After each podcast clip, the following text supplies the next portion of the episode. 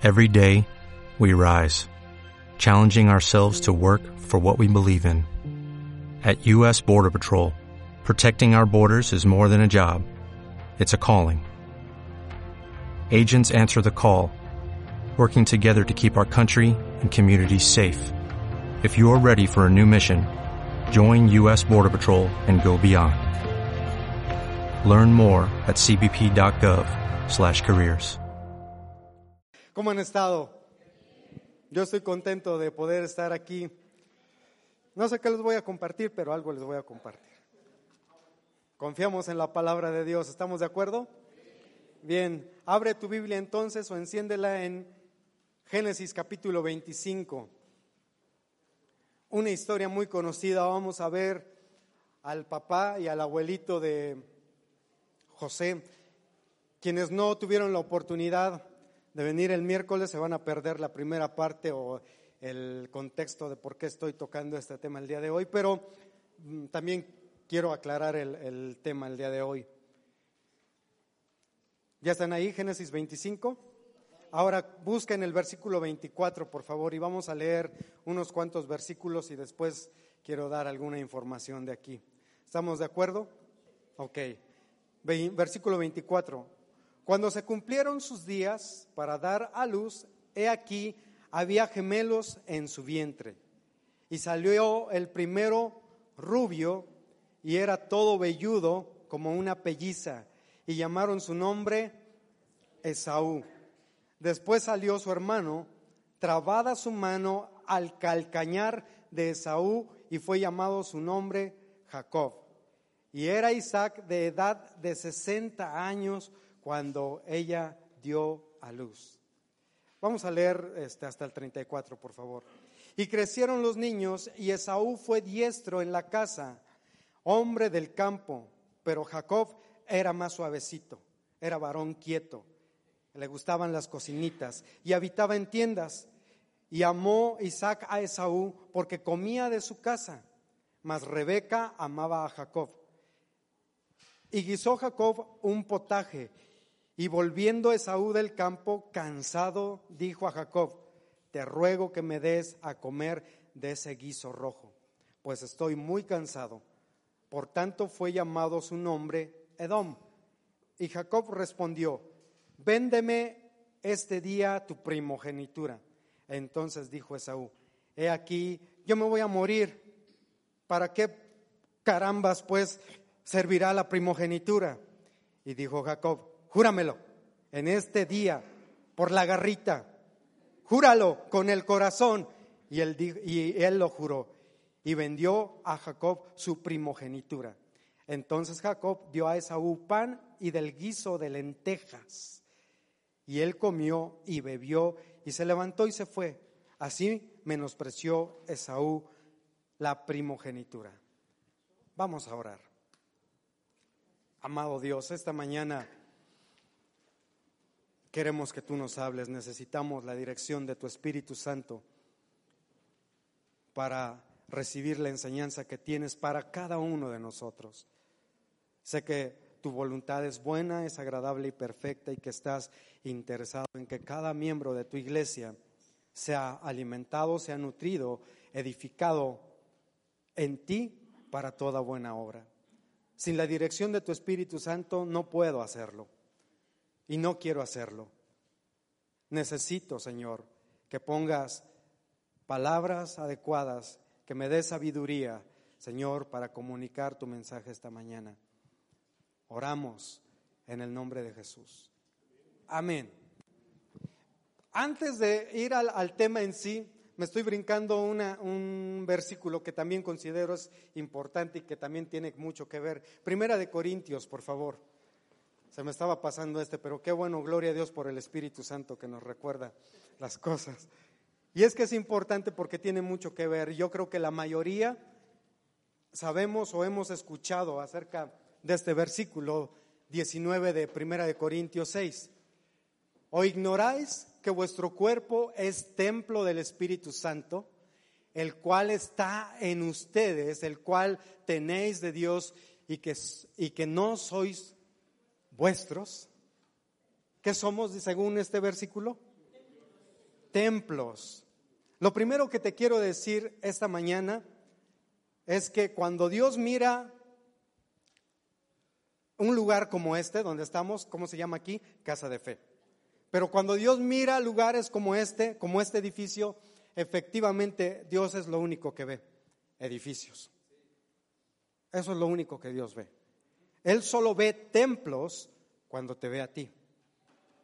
Es el único momento en que Dios ve templos. Así es que este lugar es solamente un edificio. Pues vosotros sois el templo del Espíritu Santo, dice ahí. Templo es igual a el lugar sagrado. Entonces tú eres consagrado, eres el lugar sagrado de Dios. En otras palabras, tú eres el lugar sagrado de Dios, pues Dios habita en ti. Y donde tú estés, ese lugar es sagrado para Dios. Qué chido está eso, ¿no? Sí, amén, digan. Uh. Dice ahí el versículo 25 de Génesis 25, que salió el primero de los hijos de Isaac, que era rubio y era tan velludo como una pelliza. No tuve chance, se me olvidó poner la diapositiva, pero ¿cómo es una pelliza? Conocen los abrigos de pieles, ¿no? Hagan de cuenta que, eh, o sea, era tan velludo, tan velludo que cuando nació era rubio y lo primero que vieron es ahí un, un abrigo, ¿no? ¿Qué, onda? ¿Tuvimos un hijo, un oso o qué? Cuando lo apapachaban para dormir, no lo apapachaban así, sino así. Y dice que pusieron por nombre Esaú, que quiere decir Chubaca. ¿Cómo se llamaba? Chubaca. ¿no? Y luego el versículo 26, perdón, dice, después salió su hermano, quien fue llamado mentiroso o usurpador. Y, qué bien, porque cuando van a ser un hijo es motivo de mucha alegría. Ahora imagínate, gemelos, es motivo de más alegría. Y tienen estos dos gemelos y uno se llama Chubaca y otro se llama mentiroso o usurpador. Qué importantes son los nombres, ¿sí o no? Sí son importantes. Ahora, con esto no me voy a enfocar en eso de los nombres y que si, yo me llamo Buenaventura y me voy a cambiar el nombre o que me llamo Cuna de Lobos, en, otros, en otras palabras, Guadalupe. No nos vamos a enfocar en eso, eso no es lo, lo importante de esta mañana. Lo que sí es importante es que más allá del significado de los nombres, lo que hoy te quiero decir es esto. A veces pensamos que la decisión es entre estar consagrado a Dios y no estarlo. Pero la realidad es que todos, todos, absolutamente todos, estamos consagrados a algo. No hay nadie en este mundo que no haya sido consagrado a algo. Eso es verdad. ¿Alguna vez alguien ha escuchado la historia de que nace un bebé y lo consagran, lo dedican a un ídolo o a un personaje? ¿No? Y pensamos, dices, bueno, pues eso está como que bien, wow, ¿no? Está bien viajado. Es algo extraordinario, pero la realidad es que no. La neta es que todo ser humano que nace es entregado a algo. Todos seguimos un ídolo. Tenemos un motor en nuestra vida que es el que decide qué decisiones tomamos. Todo el mundo sigue a ídolos, todos. En la Biblia, el tema, el gran tema del Antiguo Testamento es Dios luchando contra ídolos que no existen. Personas que entregan su vida y dan su sangre a estos ídolos, que consagran su vida a cosas que no existen. Ídolos creados en la mente humana nada más y nada menos. Y la gente se desangraba y consagraba, daba su vida a esos ídolos.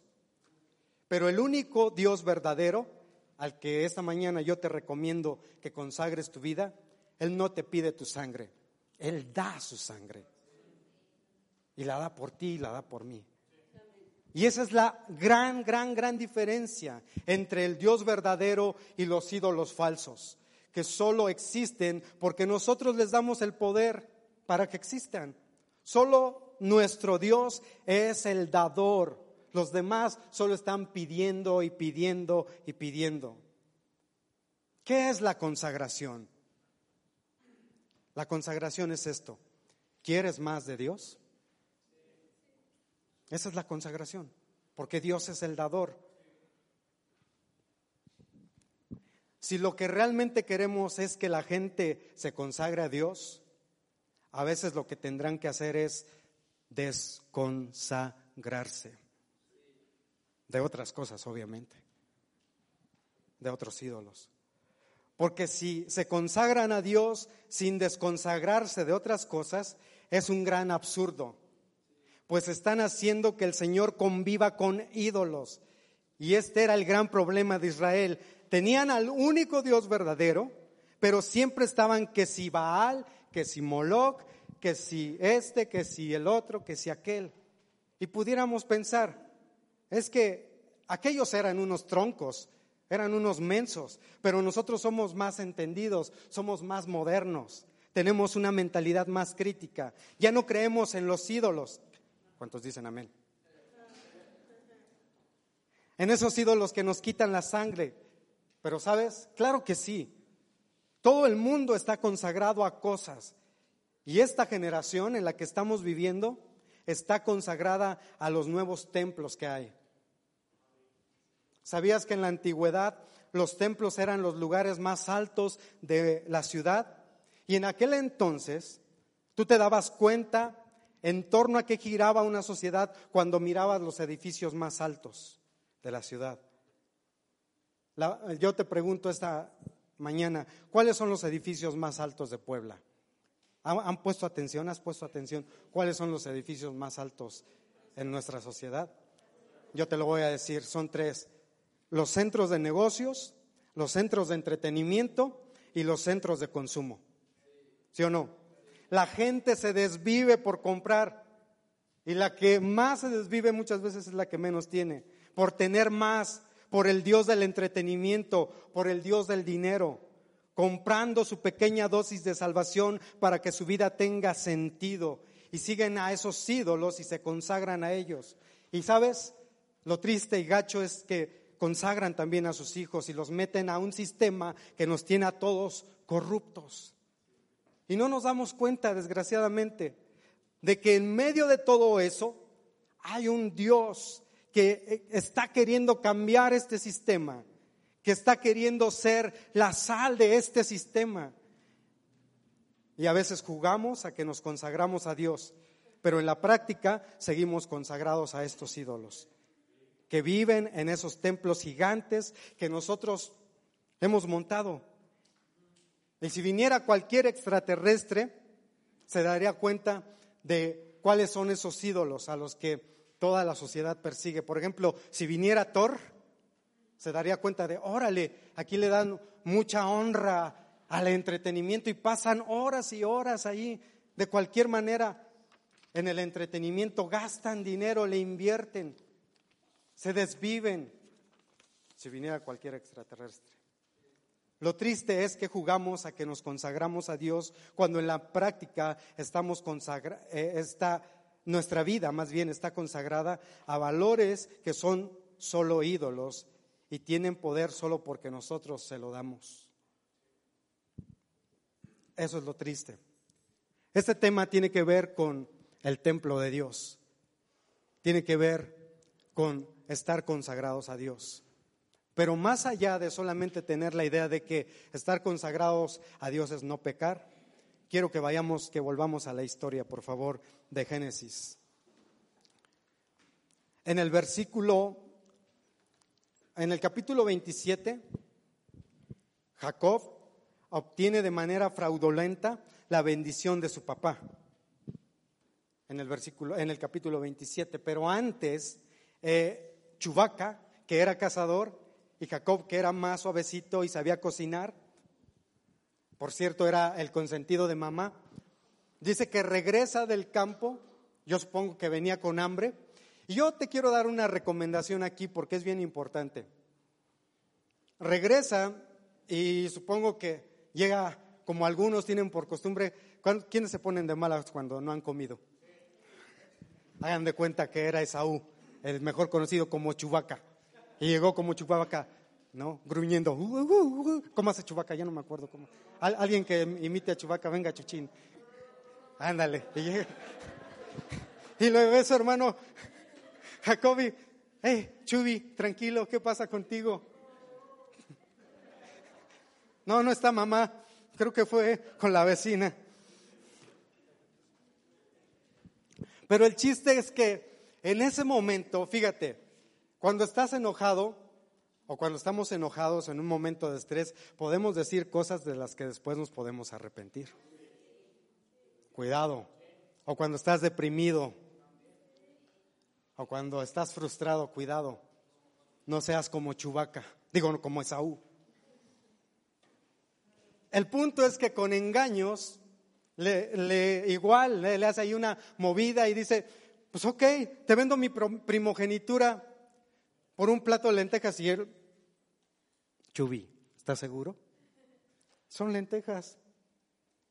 En la casa nosotros teníamos un dicho que con, con respecto a las lentejas, las lentejas o te las comes o las dejas, porque no, no cualquiera le gustan las lentejas así como que, wow, sí, el gran platillo. Pero ese cuate, no, sí, sí, te lo firmo ante notario, seguro, sí. Y ahí está, ¿no? Y ya se come sus lentejas y después dice que se va. Después no nada más eso, sino que también este, la herencia, la bendición del Señor. Y con engaños sea, que tenía el papá que ya estaba quedando cieguito, o sea, abusan también, abusa de Jacob y con engaños también le roba la bendición a Chubaca. Entonces, después, pues ya cae en cuenta este cuate de que se ha quedado prácticamente en la calle, se enoja y lo quiere matar. Entonces Jacob huye a casa de su tío Labán, uno que era peor que él para las tranzas, para las movidas. Y cuando llega ahí, ¿qué creen que pasa? Se enamora de una chica. Pero en el camino, antes de llegar ahí, este Jacob tiene un encuentro extraordinario con Dios en Betel, que es casa de Dios. Tiene ese encuentro romántico, así como nosotros. Y él dice, es que amo a Dios, pero no está consagrado a Dios. Ha tenido ese encuentro, ¿en dónde? En la casa de Dios. ¿Dónde? En la casa de fe. Digo, en la casa de Dios. Y Jacob no es como Samuel que fue consagrado a Dios, fue entregado a Dios desde pequeñito. Su mamá lo llevó desde chiquitito al templo y ahí vivió, en la casa de Dios. Todo el tiempo Samuel fue un hombre consagrado y si tú te das cuenta, hay dos libros de Samuel, pero Samuel realmente no profetizó mucho. Pero por su vida consagrada a Dios lo que él hizo es tan importante que tuvieron que escribirse dos libros de él por esa vida consagrada que él tenía a Dios. Jacob, perdón, decía que tenía una relación con Dios en donde en Betel. Qué romántico, ¿no? Digan, ah. Digan, ah. Así como todos nosotros que tenemos encuentros con Dios en Betel y sentimos bonitos, ¿sí o no? Y a veces algunos tiemblan y algunos lloran y algunos gimen. Eso es bonito pero no estaba consagrado a Dios. Entonces llega donde el tío, donde el tío Labán, y se enamora de Raquel. La Biblia dice que Raquel era guapa, pero tenía una hermana mayor llamada Lea, de la cual la Biblia, fíjate, es chistoso esto porque es como cuando el, eh, tu amigo o algún familiar acaba de tener a su bebé y te llevan a conocerlo o vas a visitarlos y ves al bebé y dices, ay caray. No, pero hay como un protocolo y tú pues, dices, tengo que seguir el protocolo de, pues, ah, en este caso, ¿no? La Biblia dice, y, Lea tenía ojos bonitos. Y entonces dices, ¿qué, ¿qué le digo? Ay, qué ojos tan bonitos tiene el bebé. Porque de ahí como que todos los bebés están arrugaditos, realmente no le encuentras forma o parecido a alguien, pero por no verte mal dices, por cordialidad, ah, qué ojos tan bonitos tiene, ¿no? Entonces así como que es el caso de, de Lea. Porque ahí la Biblia sí dice que Raquel sí tenía, que era hermosa, ¿no? Y bueno, y al día siguiente, después de la noche de bodas, ups, resulta que el tío Labán le cambió la esposa. No sé qué pasó ahí, tal vez se fue la luz, tal vez estaba demasiado cegado por la pasión, yo no entiendo, pero de pronto al día siguiente abre los ojos y ve ahí a, a Lea y dice, ay caray, esos ojos, qué ojos tan bonitos tienes, abuelita para verte mejor. El chiste es que dice, va con Labán y le dice, oye, me has engañado, me has timado, no es la que yo te había pedido, dice, pero es que aquí nosotros no acostumbramos a dar a la, a la menor, sino a la mayor. Pues a mí me vale, yo quiero a, Raquel. Dice, bueno, pues vas a tener que trabajar otros siete años. Y se lo lleva al baile otra vez el tío. Sí, era tremendo el tío. O sea que para uno canijo siempre va a haber otro más canijo. Cuidado. Y bueno, pero yo te quiero decir esto con esta pequeña reseña de la historia.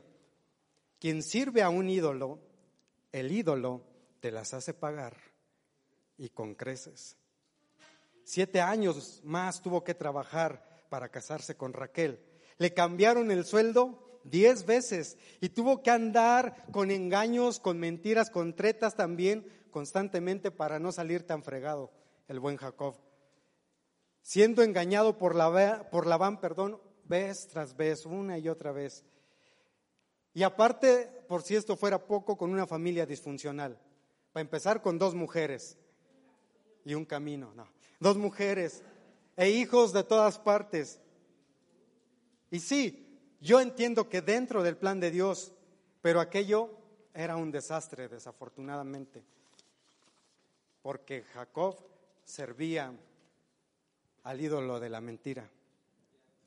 Después de ahí se va y quiere reconciliarse con su hermano Chubaca. Y tienen dos encuentros, tiene dos encuentros, uno en Mahanaim que es ese encuentro con ángeles en Génesis capítulo 32, versículo 2, pero Jacob no estaba consagrado a Dios. Y aunque él lo dijera y platicara su poderoso testimonio de cómo se encontró con los ángeles, no estaba consagrado a Dios. Su nombre era Jacob, o sea, mentiroso, o sea, usurpador, o sea, tranza. Y yo te pregunto esta mañana, ¿cuál es el motor de tu vida? Si tuvieras que definir o ponerle nombre a tu vida, ¿qué nombre le pondrías? En aquellos tiempos la gente solía ponerse los nombres de los ídolos a los que pertenecían. Por eso los israelitas, muchos de sus nombres empezaban o terminaban con Él, porque Él era el nombre de Dios.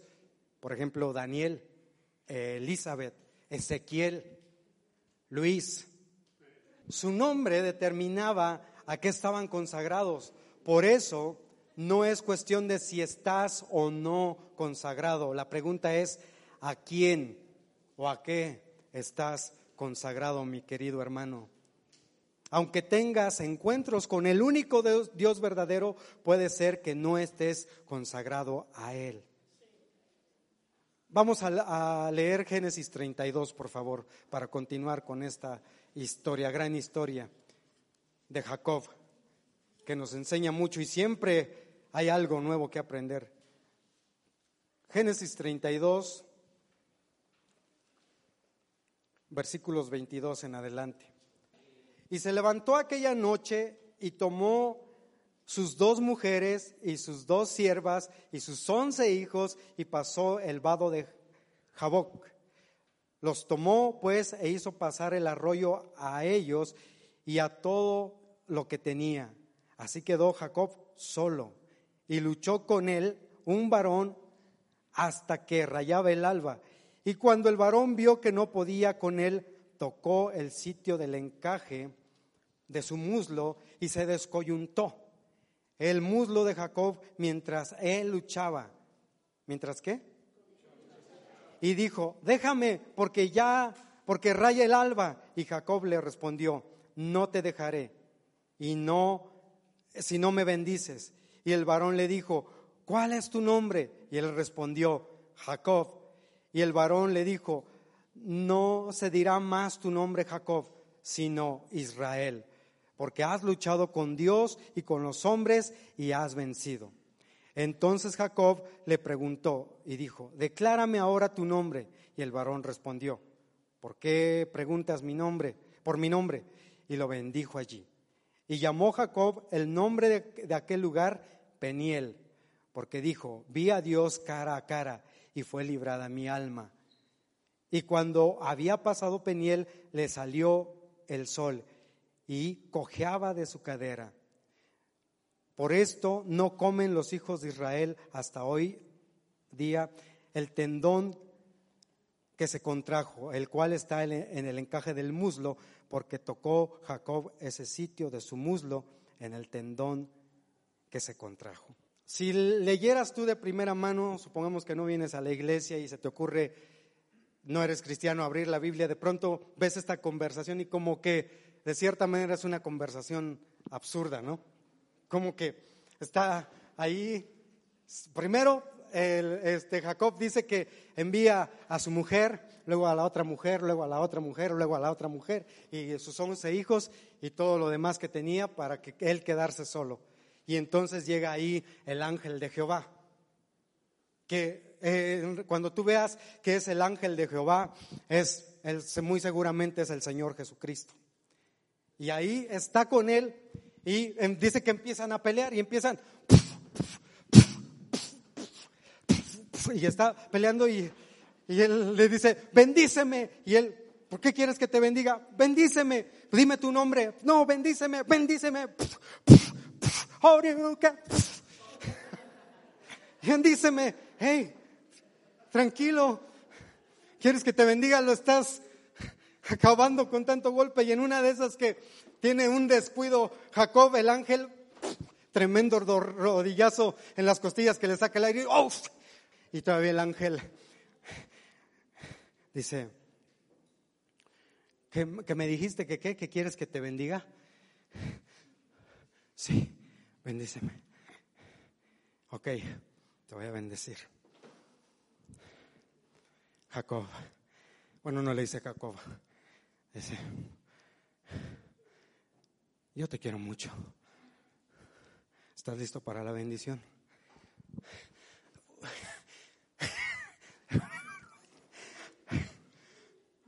Sí. ¿Cuál es tu nombre? ¿Cuál es tu nombre? Y ahí es donde Jacob vuelve en sí y dice, yo soy mentiroso. Mi nombre es mentiroso. Y se ubica. Quizás otros no saben cuál es tu nombre, pero tú sí sabes cuál es. Tú sí sabes a qué, estás, a qué está consagrada tu vida. Tú sí sabes cuál es la fuente de energía que da sentido a lo que eres y a lo que haces cada día. Y por eso el ángel del Señor pregunta, ¿cuál es tu nombre? Yo soy orgulloso. Mi nombre es depresivo. Mi nombre es adicta, mi nombre es amargado, mi nombre es manipulador. Dice la Biblia que Dios le dijo, ya no te llamarás Jacob, ya no te llamarás mentiroso. Tu nombre a partir de ahora tendrá que ver conmigo, porque tú eres consagrado a mí. Te vas a llamar Israel, el que pelea con Dios, Israel, el que pelea con Dios y gana. ¿Sabes? Mucha gente quiere tener encuentros bonitos y románticos con Dios, Son los clásicos que le dicen al Señor, Señor, toma mi vida, en un momento así de esos que está bien bonita la alabanza, la adoración, y Señor, toma mi vida, te la entrego para que tú hagas con ella lo que quieras. O toma la vida de mi hijo, de mis hijos, te la entrego, Señor, porque ya no me pertenecen, ya son tuyos, son tus hijos, Señor. Bien románticamente. Haz tu obra. Te entrego todo en tus manos. Pero la mayoría de las veces necesitamos estos momentos como el de Jacob, que tuvo que pelear con el ángel del Señor. Y que el Señor nos diga, sabes, te quiero mucho, pero ¿cuál es tu nombre? Y a veces Dios necesita quebrantarnos, pues estamos andando de maneras que no nos convienen. Y Dios necesita tocar nuestro muslo como el buen pastor hace con la oveja, ¿se acuerdan? Cuando le quiebra la patita. Muchas veces Dios tiene que hacerlo. Y si te das cuenta, no es muy romántico el asunto. Dios es un Dios de carácter. Dios es un Dios firme, que toma las cosas en serio. Y aunque tú estés en un momento romántico, sí, Señor, haz lo que quieras conmigo, sí, te entrego todo, Dios. Él dice, ok, venga, eche para acá.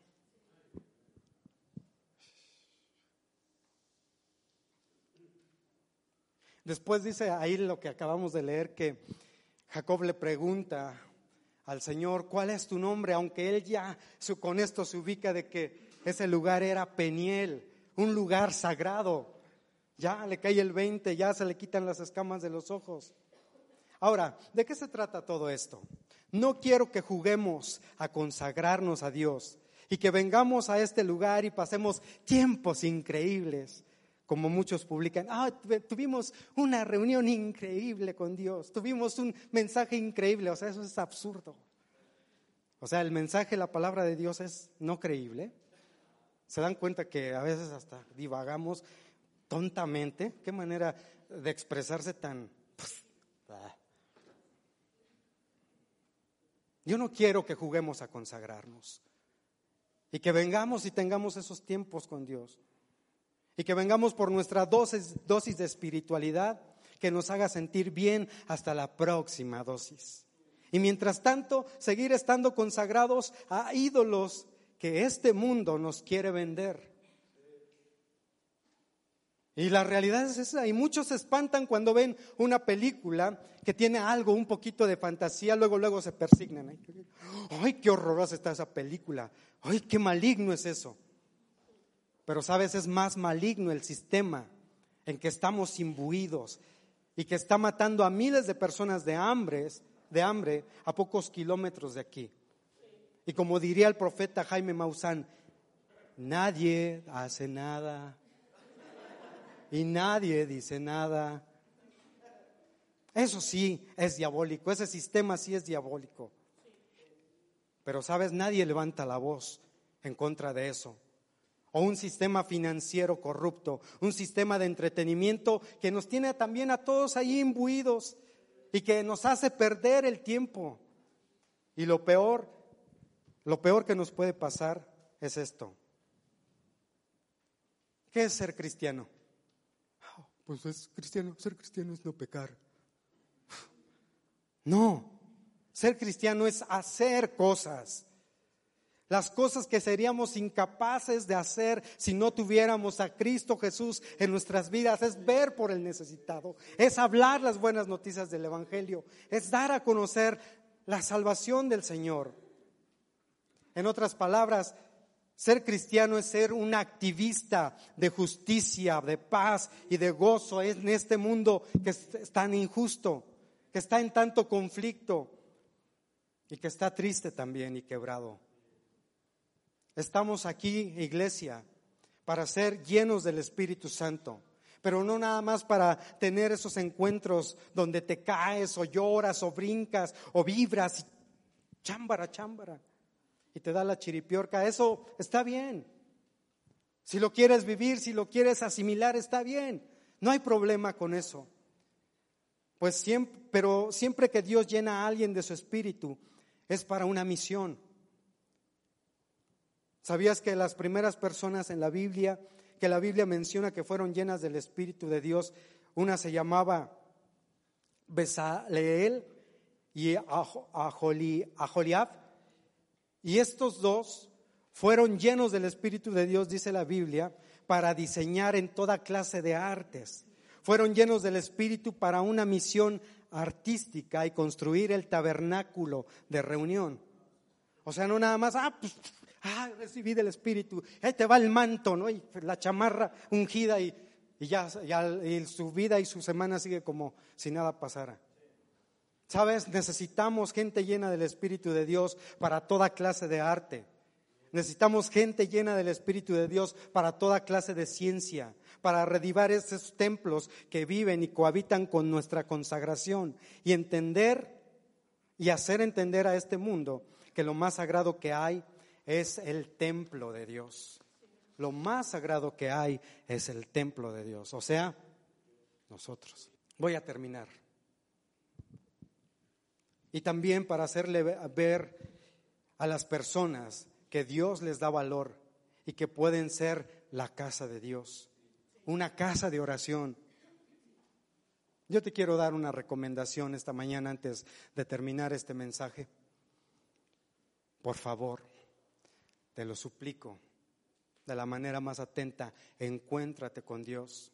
Si quieres, pelea con Él, como hizo Jacob, sabiendo y teniendo en claro esto, que muy seguramente vas a perder. O tal vez ganes, no sé, depende de lo que Dios diga, pero que sepas que Dios va a quebrantar tu vida. Y muchas veces, muchas veces, lo mejor que te puede pasar es eso, que Dios quebrante tu vida. Tres puntos para concluir. Primer punto, la consagración siempre es para algo, pero a veces en el camino a la iglesia se le ha olvidado que está aquí y que Dios nos escogió para ser de bendición a las naciones.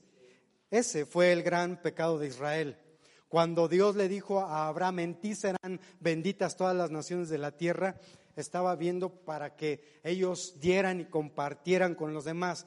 Pero estos se sintieron la última Coca-Cola del desierto, literalmente, y se cerraron a las demás naciones. Y por eso el Señor tuvo que intervenir. Que no se nos olvide eso, iglesia, porque de gracia hemos recibido y de gracia debemos de dar. Punto número dos, todo encuentro con Dios es notorio y nos activa, como el encuentro de Jacob con el ángel. Después de eso dice que salió de ahí y se le notaba. Y cualquiera podía decir, oye, ¿qué te pasó? Me encontré con Dios. Sí se nota porque ya no caminas igual que antes. Tu manera de caminar es distinta. Gloria a Dios, seguramente dijo. Aleluya. ¿Se acuerdan también de la mujer samaritana en aquel encuentro, en el pozo?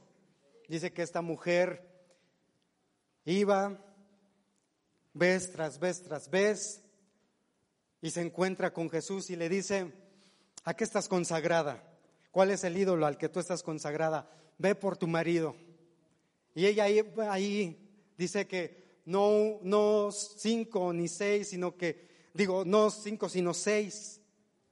Y había estado yendo ahí al ídolo de la aceptación, porque era su sexto marido, a buscar, pero cuando se encuentra con el séptimo hombre de su vida, cambia y le marca la vida. Y no nada más se quedó ahí, pues digo, ay, ya me encontré con Dios, Él ya resolvió mi vida. Dice que fue y predicó en toda la ciudad y es donde por de las pocas veces donde hay una buena recepción que le dicen a Jesús que se quede para que Él siga compartiendo. Pero ella, esta mujer, siendo mujer, esta instrucción de que la hora viene y la hora es cuando los verdaderos adoradores adorarán al Padre en espíritu y en verdad, el Señor no se la dijo a los discípulos, a los apóstoles, se la dijo a esta mujer que tenía fama de viuda negra. No era todavía discípulo. Pero ella no nada más se quedó, o sea, él recibió el don del Señor La visitación del Espíritu Santo y fue y predicó. La consagración siempre es para algo. Todo encuentro con Dios es notorio y nos activa. ¿A qué? ¿A qué nos activa? A ser testigos del Señor, de predicar el Evangelio. Si no estás predicando el Evangelio, solamente has tenido encuentros con Dios, pero no estás consagrado a Dios. Punto número tres, y con este me despido. La consagración es estar en las manos de Dios. Ser cristiano es vivir para Dios, o sea, exclusividad. Todos recibieron una hojita como la que yo tengo por acá. Quiero concluir con este. Todos tienen, a ver, levanten su hojita. Vean. Esta hoja representa tu vida. Muévela.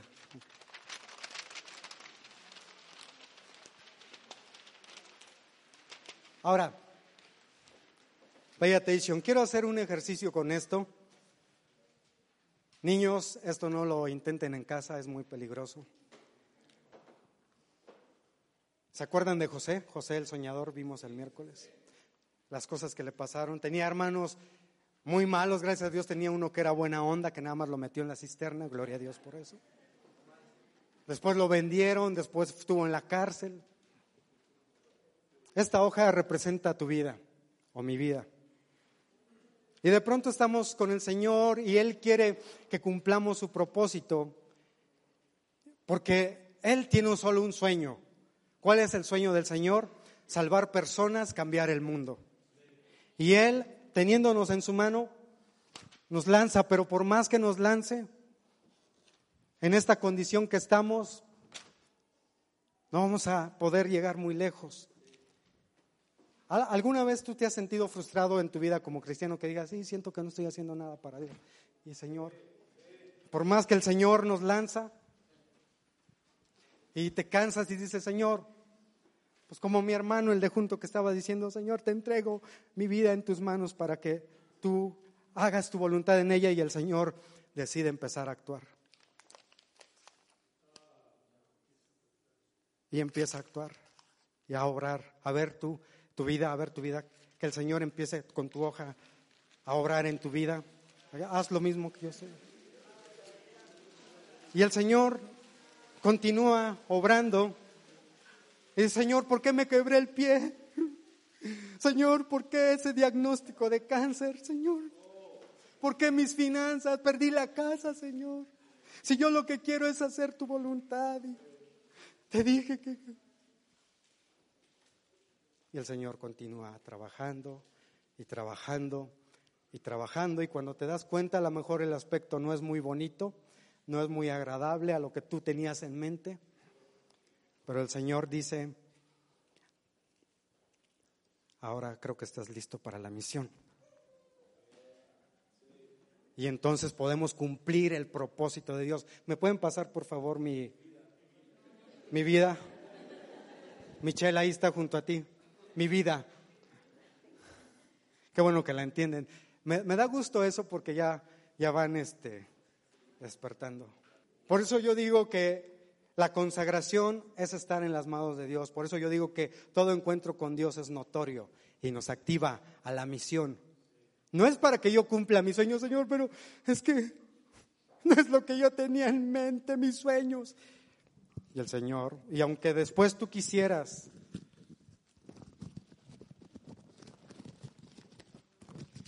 volver a tus caminos o andar, cuando has tenido un encuentro real con Dios, por más que tú le quieras, cualquiera se da cuenta que tuviste un encuentro con Dios. Y además, mira, ya no hace ruido.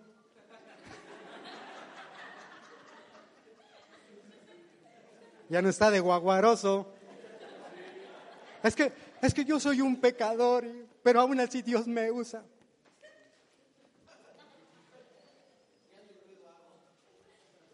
Entonces estás listo para cumplir el propósito de Dios.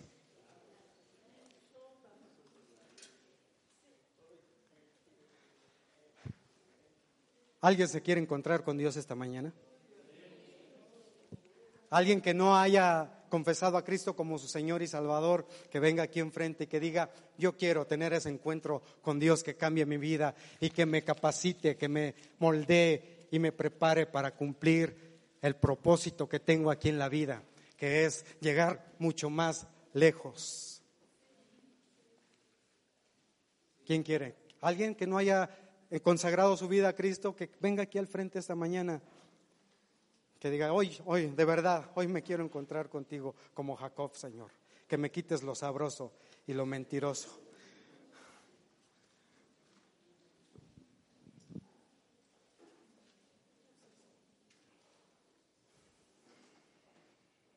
Porque he estado jugando a consagrarme, pero no estoy consagrado.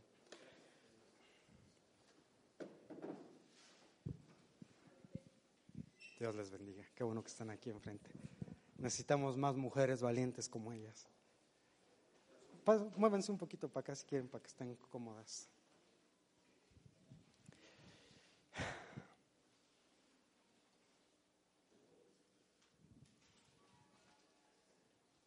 Señor, aquí estoy con este grupo de mujeres delante de ti y también con el papá de Martín.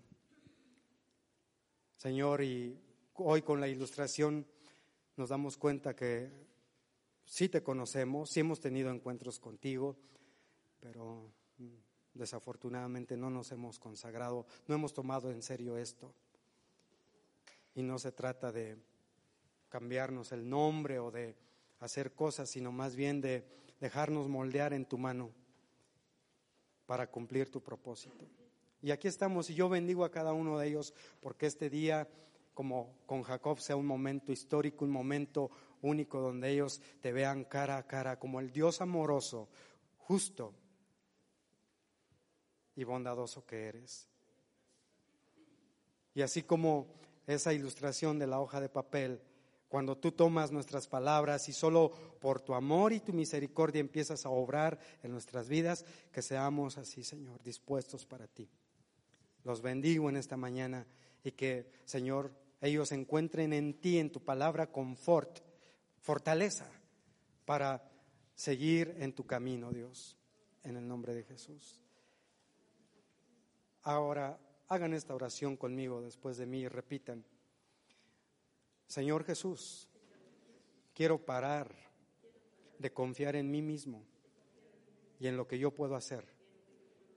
Y hoy, a partir de hoy, empezar a confiar en lo que tú ya hiciste por mí en la cruz del Calvario, derramando tu sangre. Hoy te reconozco como mi Señor, como mi Salvador, delante de la gente. Y tú has dicho que si te confesamos delante de los hombres, tú también nos confesarás delante del Padre Celestial. Sé mi Señor y mi Salvador. Gobierna mi vida. Te pertenece en el nombre de Jesús. Amén. Gracias.